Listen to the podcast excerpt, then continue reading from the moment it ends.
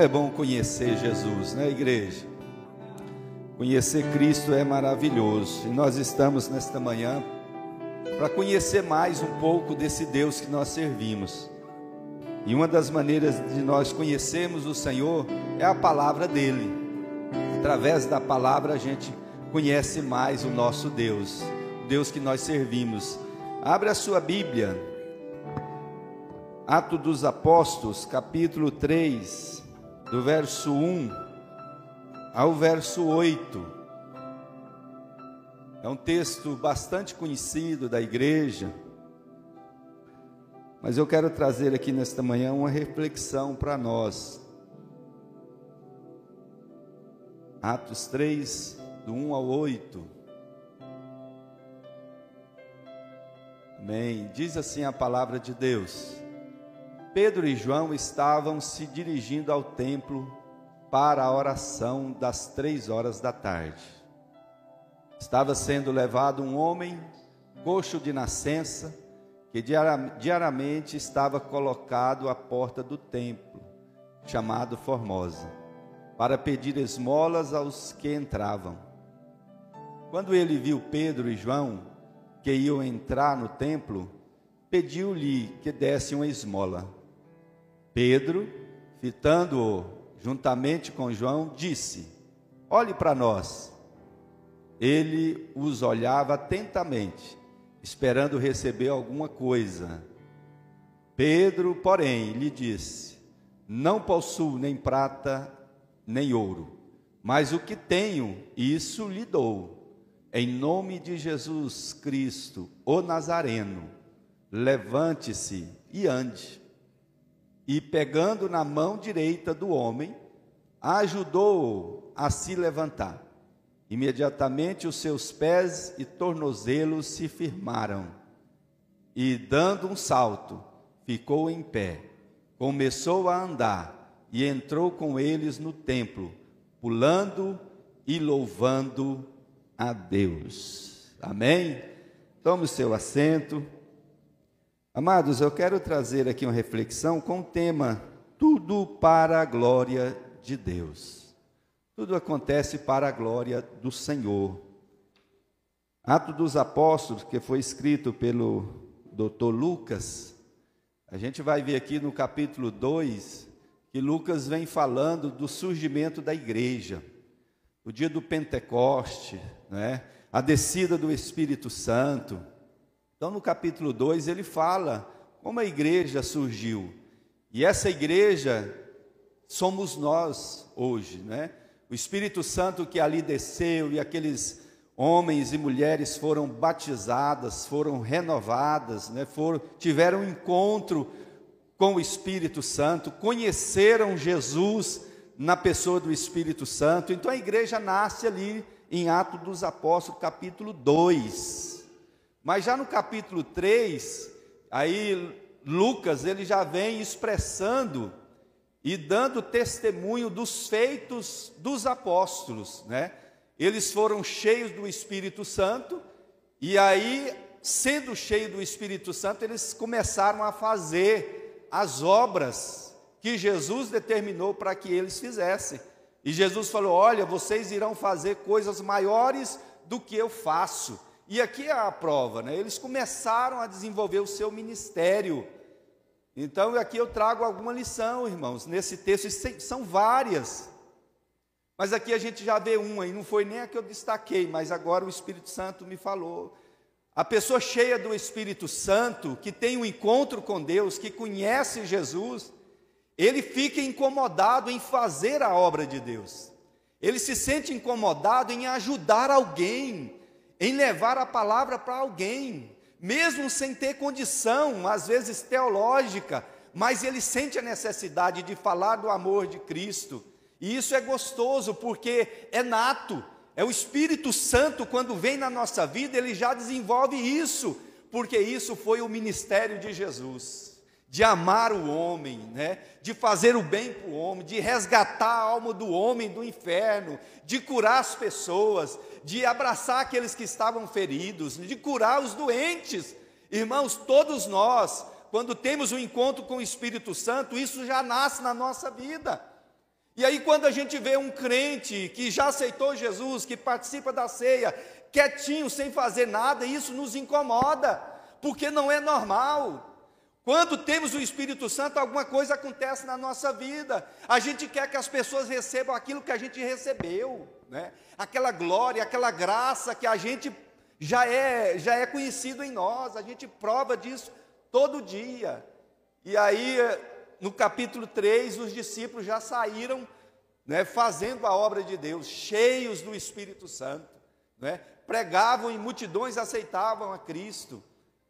É a obra do Espírito na vida da igreja. Se o Senhor tirar o Espírito Santo de nós, não sobra nada, irmãos. Sobra simplesmente a carne andante. Mas graças a Deus que o Espírito Santo ainda está na igreja, amém? ainda está entre nós, porque aqui a gente ouve, a gente é participante de curas, de milagres, de libertação, de salvamento. Deus tem salvado pessoas, né? É porque o Espírito Santo ainda está aqui. Mas o texto nos diz que vai Pedro e João, né? Às três horas da tarde para a oração. Às três horas da tarde eles entram no templo para orar. E a Bíblia diz que quando eles estão chegando ali, existia um homem, um coxo de nascença, um homem paralítico, que 40 anos de idade, irmãos, estavam sempre ali na porta da igreja. No capítulo 4, se eu não me engano, verso 22, vai falar a idade desse homem. 40 anos, todos os dias alguém levava ele e deixava lá na porta da igreja, para ele pedir esmolas. Olha a vida e a situação daquele homem. 40 anos, a família pegava e deixava lá na porta da igreja para ele pedir esmola. Era a forma, era o meio de, de sobrevivência daquele homem. 40 anos. E ali vai Pedro e João para orar, às três horas da tarde. E aqui tem algo interessante, irmãos. Três horas da tarde, a hora nona, né? A hora nona, nós já fizemos aqui a hora nona o dia inteiro orando. E, e é interessante porque no horário deles ali, do judaico, é, essa hora nona começa às sete horas da manhã. Sete, oito, nove, dez, onze, doze, treze, 14, 15, três horas da tarde, né? Então era a hora nona, às três horas da tarde. E aí continua, 13, três horas da tarde, Quatro, cinco, seis. E aí a noite é dividida lá no, na, naquelas etapas ali do horário da noite, né? as vigílias da noite. No horário no judaico, a vigília da noite é dividida em quatro. Em três. O horário judaico era em três. Começava às seis e até às dez, das dez às duas e das duas às seis. Mas no horário romano, era quatro vigílias. Começava às seis até às nove, das nove às doze, das doze às três da manhã e das três às seis. Mas aqui durante o dia começava às sete da manhã. Por isso era às três horas da tarde, a hora nona. Em algumas vers é, versões fala a hora nona. E Pedro e João entram para a igreja para orar. E a Bíblia diz quando eles chegam ali na porta daquele templo, aquele homem pede para ele esmolas. E Pedro e João fala para ele: "Olha para nós". E aquele homem olha e fixa os olhos em Pedro e João. E a Bíblia diz que Pedro diz assim: "Olha, nós não temos prata e nem ouro, mas o que nós temos, nós te damos. Em nome de Jesus, levanta e anda. Olha a autoridade daqueles servos de Deus na palavra. E a Bíblia diz que naquele momento aquele homem ele não andou. Ele não andou com a palavra. Mas aí Pedro foi lá e pegou com a mão direita e ajudou ele levantar. E ele firmou os pés, os joelhos, e a Bíblia diz que aí sim, ele deu um salto e foi curado. E logo após isso, da cura, após acontecer a cura, eles entraram com Pedro e João para dentro da igreja. E a Bíblia diz que aquele homem paralítico há 40 anos dava glória a Deus, ele louvava a Deus, ele adorava a Deus. Agora, não lá fora do templo, mas lá dentro. E daqui eu tirei essa, esse tema, tudo para a glória de Deus. Tudo aconteceu na vida daquele homem para a glória de Deus. Mas eu quero destacar aqui algumas lições para nós nesta manhã, e a primeira delas é que a oração antecede o milagre. Irmãos, aqueles dois discípulos, eles estavam orando há muitos dias para receber a descida do Espírito Santo. Aqueles homens andavam, andaram com Jesus, e Jesus é um exemplo vivo de que a oração é necessária na vida da igreja e do crente. E aqui nos prova que a oração, ela é a chave de todas as coisas. Ela antecede o milagre, tanto para quem vai orar por alguém, e para aquela pessoa que precisa de um milagre. A igreja sem oração não é a igreja, ela não dá conta de subsistir. Por isso que nós precisamos adotar, irmãos, na nossa vida, a oração, sem parar, orar sem parar. E nesta igreja nós temos falado sempre de oração. Se você pegar a igreja há muitos anos atrás, ela era forjada, era na oração joelhos no chão. Nós tínhamos aí um período antes de começar o culto, orando para depois começar o culto. Eram vigílias, era tanta oração, e nós precisamos retomar isso na nossa vida. Orar sem cessar. Pastor, eu preciso de um milagre. Então ore. Pastor, eu preciso que Deus faça algo na minha vida. Então ore. Pastor, eu preciso orar por alguém, eu preciso ter o dom, então ore, não é? Ore. Você já orou por alguém, alguém foi curado? Levante a sua mão, dê um sinal. Você já orou para alguém? Eu já orei por alguém e a pessoa foi curada. E eu também fui curado porque alguém orou por mim. Mas isso só aconteceu, por quê? Porque eu estava pedindo um milagre, e a pessoa que orou por mim também estava em oração, e pedindo Deus para usar, e pedindo Deus para ter misericórdia, me usa, Senhor, nas tuas mãos em alguma coisa, Senhor, me usa na palavra, me usa para ir e abençoar a vida de alguém, irmãos, a nossa vida tem que estar cheia de oração. Por que, que às vezes a gente faz algum negócio ou toma alguma decisão e dá errado? É porque muitas vezes nós não oramos. Muitas vezes nós não colocamos na presença de Deus, muitas vezes nós não colocamos, ou quando colocamos, não esperamos a resposta do Senhor. Orar também é esperar em Deus, é confiar em Deus, é descansar em Deus, é esperar a resposta dEle. Não é simplesmente eu ir lá e apresentar o meu relato, o que eu quero, o que eu preciso e pronto. Não é assim. A oração ela vem recheada de esperança, da resposta de Deus. E como Deus é lindo, irmãos. Como Deus é maravilhoso, porque Ele responde. Deus responde a nossa oração. Deus responde a nossa oração, Ele usa um, um, louvor, Ele usa a palavra, Ele usa um obreiro, Ele usa até o ímpio para nos dar a resposta daquilo que nós estamos buscando. Mas a gente só vai ter essa percepção da resposta de Deus quando nós estivermos ligados no Senhor. E como que eu estou em comunhão com Deus? Não existe outra ferramenta tão maravilhosa para nos dar comunhão com Deus senão a oração, né? Nós precisamos conhecer Jesus, acabamos de louvar aqui. E como que nós conhecemos Jesus? Através da oração. Porque lá no seu quarto, trancado, que você começa a orar, Irmãos, como é gostoso, né?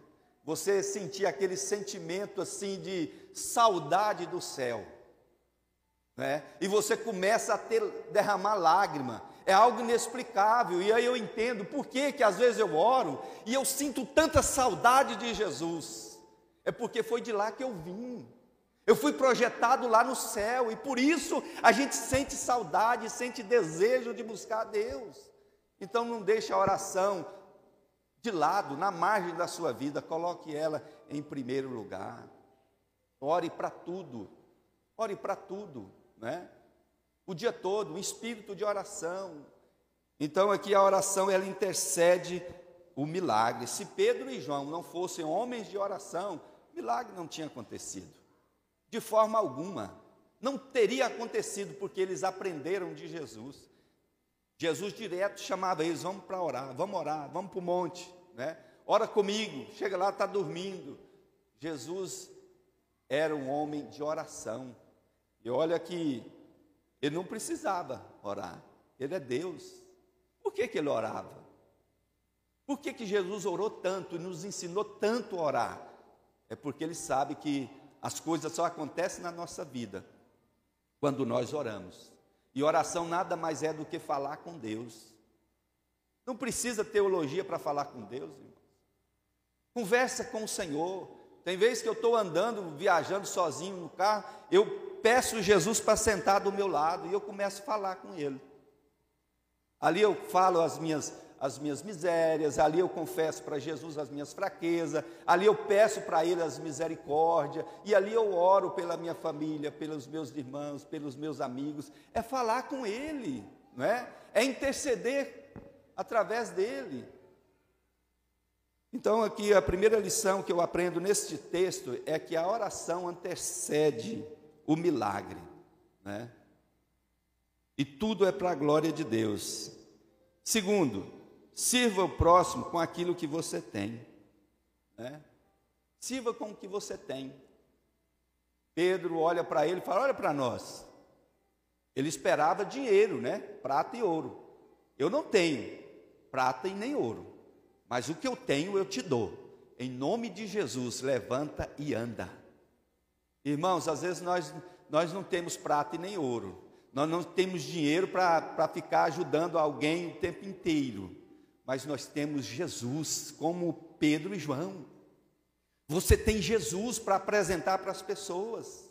Irmãos, nós só estamos aqui porque alguém um dia falou para nós assim, ó, em nome de Jesus, você vai ser curado. Em nome de Jesus, Jesus pode resolver a sua, sua situação. Ele me deu essa pessoa que falou para mim que eu poderia ser curado no nome do Senhor. Eu vim para a igreja porque eu fui curado. Essa pessoa me apresentou o que ele tinha. Ele tinha a autoridade de Deus, ele tinha Jesus na vida dele. Então sirva o seu, seu irmão com aquilo que você tem. Sirva a obra de Deus com aquilo que você pode, com aquilo que você tem. Tem pessoas que às vezes param, falam, não posso, né? Eu eu não tenho capacidade, você tem Jesus na sua vida. Pregue Jesus para as pessoas. Sirva Jesus através da pregação, né, do seu testemunho. é? Fale para as pessoas que Jesus pode curar, pode salvar, pode libertar, pode fazer milagres. Esta semana eu, eu ouvi um testemunho de um sobrinho, de um sobrinho que hoje é pastor no nosso campo, em Palmeiras, que aceitou Jesus porque a tia, era crente. Mas a tia era tão humilde, tão humilde, e ela faleceu tem uns 20 dias. Conheço ela há muitos anos. Ela não pregava, ela era humilde demais. Mas sabe por quê que ele aceitou Jesus? Por conta do testemunho daquela mulher, da irmã Ritinha. Ela faleceu tem uns 20 dias. O testemunho dela fez ele se converter. E ele falou para mim, pastor, eu hoje ele é pastor, pastor, é, eu desdanhava da minha tia. Mas aí eu passei a perceber o testemunho dela. E aquele testemunho mudou a minha vida. Ele deixou o concurso público, a mulher dele, o concurso público, e foi para o ministério fazer e implantar a igreja. Implantar a igreja, porque o testemunho daquela mulher é o que ela tinha. Ela não tinha Bíblia, ela não tinha dinheiro, mas ela tinha testemunho. Irmão, sirva o Senhor com o que você tem. E olha que nós temos alguma coisa de Jesus. Nós temos, se tem palavra, usa. Se tem alguma coisa material para ajudar o seu irmão, ajude. Mas se tem testemunho, testifique. Pedro e João não tinham prata e nem ouro, mas eles tinham Jesus. E ele diz: em nome de Jesus Cristo, levanta e anda. E aquele homem andou para a glória de Deus. E aí tudo que nós fazemos é para a glória de Deus, né? Pedro e João foi ali para a glória de Deus. Terceira lição que eu aprendo aqui: que a fé e as obras andam juntas, né? Nós precisamos ter fé, mas nós precisamos ter obras. Tiago, ele diz assim, Tiago 2, 8: Alguém disse: Tu tens fé e eu tenho obras. Então me mostra a sua fé. Tem as suas obras? E eu lhe mostrarei a minha fé pelas minhas obras. Então, fé e obras andam juntas. Não adianta eu dizer que eu tenho fé e eu não faço nada para o meu próximo, para a igreja, para a minha família. Irmãos, é vã, é morta essa fé. Ela tem que andar juntas. Não é? Só obras está errado, não é? porque obras não salva ninguém. Mas a fé com as obras muda a vida de alguém. Muda. Pedro, ele tinha fé. Ele falou: em nome de Jesus, levanta e anda. O homem continuou sentado. Mas quando ele foi lá e pegou com a mão direita e colocou ele em pé, a Bíblia diz que os joelhos, né, os tornozelos deles trincou ali, mexeu e ele começou a pular. Porque ele tinha fé na palavra de Deus. Levanta e anda. Mas ele tinha obras. Foi lá e levantou e colocou ele de pé. É isso que a igreja precisa fazer ser suporte do seu irmão, ajudar o seu irmão, ajudar a sua família, ajudar o seu próximo. Foi isso que Jesus fez, ele veio e nos carregou. Alguém dia, um dia falou para mim: Olha, Jesus te cura. E aí eu, me carregou e levou para a igreja com muito esforço, e eu tive um encontro e conheci Jesus. Nós precisamos ter obras, ter fé e obras. E esta igreja tem nos ensinado isso através da capelania, né? tanta capelania que nós temos na igreja, se envolva em uma delas, mas nós também podemos ser capelão no nosso dia a dia, ajudando um irmão, ajudando um próximo, ajudando uma pessoa que bate na nossa porta. Não podemos ajudar todas as pessoas, mas alguém a gente pode ajudar, né? através das obras. Reparta com o seu próximo né? aquilo que você tem, que às vezes está sobrando. Isso é igreja. Isso é igreja. E sair visitar alguém é obra. E sair visitar alguém que está enfermo e dizer Jesus te cura, isso é obra. A igreja precisa sair do conforto e ir. Isso é obra, irmãos, e todos nós podemos fazer, porque nós somos fruto do Espírito Santo e nós temos o Espírito Santo de Deus. Essa é uma lição maravilhosa. Nós precisamos ter fé e obras, porque eles andam juntos. E eu quero encerrar aqui, que o tempo é breve. Concluindo, que tudo é para a glória de Deus. Tudo o que a gente faz é para a glória de Deus. Aquele homem que estava na porta há 40 anos, há 40 anos, eu acredito que ele nunca entrou dentro da igreja. Mas quando teve o um encontro com Jesus e conheceu Jesus, ele foi curado. E a Bíblia diz que ele entrou para dentro da igreja junto com Pedro e João. E ali ele adorava a Deus, ele glorificava a Deus. Se nós estamos aqui dentro desta igreja, é para a glória dele. Né? Se nós oramos, é para a glória do Senhor. Se nós temos fé e obras, é para a glória do Senhor. Né? Tudo é para a glória de Deus. Se nós servimos o próximo, não é para ter visibilidade, ou para alguém falar: olha, o irmão Fulano me deu uma cesta, o irmão Ciclando me abençoou com isso. A Bíblia diz que o que eu faço com a mão direita, esquerda, que a direita não, não fica sabendo, não é para ficar sabendo. Então tudo é para a glória de Deus. Tudo que você fizer é para a glória de Deus, porque nós não temos nada e não possuímos nada. Nós somos mordomos aqui, nós somos mordomos aqui, irmãos, e um dia nós conhecemos Jesus, um dia o Espírito Santo veio na nossa vida, e ele veio para que a gente faça algo para a glória de Deus. Né? A sua família é para a glória de Deus, os seus filhos são para a glória de Deus. Né? O que nós temos é para a glória de Deus. Se você prega, é para a glória de Deus, não é para a exaltação nossa. Se eu faço, eu sou professor em algum curso da igreja, é para a glória de Deus. Se eu visito alguém, é para a glória de Deus. Amém? Se eu oro, se eu jejum, se eu leio a Bíblia, não é que eu sou bom, que eu sou. Não, é para a glória de Deus. Alguém disse aqui, numa passagem da Bíblia, um cego de nascença, os discípulos dizem: Senhor, ele é cego de nascença porque ele pecou ou porque foi os pais deles, dele. Aí Jesus disse para os discípulos: nem, nem ele, nem os pais. Mas isso aconteceu para que se manifestasse o poder de Deus, ou seja, para a glória de Deus. Pastor, eu pedi Deus uma bênção e fui alcançado, é para a glória de Deus. Pastor, eu estou passando por uma dificuldade, irmãos, é para a glória de Deus. Né? Vai chegar um momento que essa dificuldade vai terminar, e aí tudo é para a glória de Deus. Aquele homem nasceu cego, e Jesus curou ele e disse: Olha, tudo foi para a glória de Deus. Então, o que nós estamos passando hoje, não se desespere, é para a glória de Deus. Tem gente com o coração angustiado por conta dessa situação que está acontecendo no Brasil. Descanse, porque vai chegar o dia que a gente vai ver tudo aconteceu, foi preciso para a glória de Deus.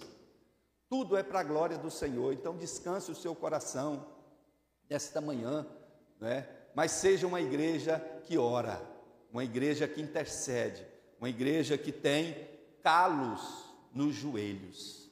Foi para isso que o Senhor nos chamou. Amém? Vamos nos colocar de pé para nós fazermos aqui a última oração e vamos fazer para a glória de Deus. Mas antes de orar, nós vamos louvar ao Senhor, né?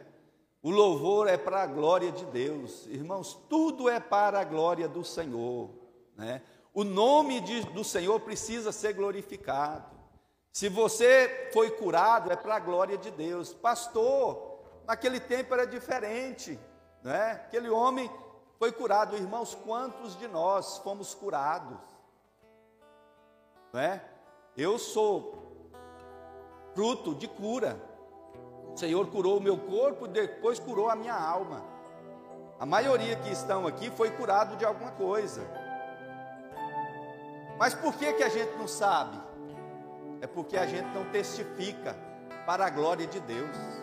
Às vezes a gente tem a oportunidade de contar o testemunho da nossa vida e a gente não conta. Eu, quando aceitei Jesus, eu fiz um compromisso com o Senhor. Senhor, em toda igreja que eu for pregar, eu vou contar o testemunho da minha vida para a igreja. Em toda igreja que eu vou pela primeira vez, pode ser lá no pé da serra, tiver meia dúzia de pessoas, eu conto o meu testemunho, o que Deus fez na minha vida, o que Deus fez comigo. Né? Então, tudo é para a glória de Deus, então testifique do que Deus fez na sua vida. Só de você contar o seu testemunho para alguém, você vai estar fazendo a obra do Senhor e dizendo: tudo é para a glória de Deus. Amém?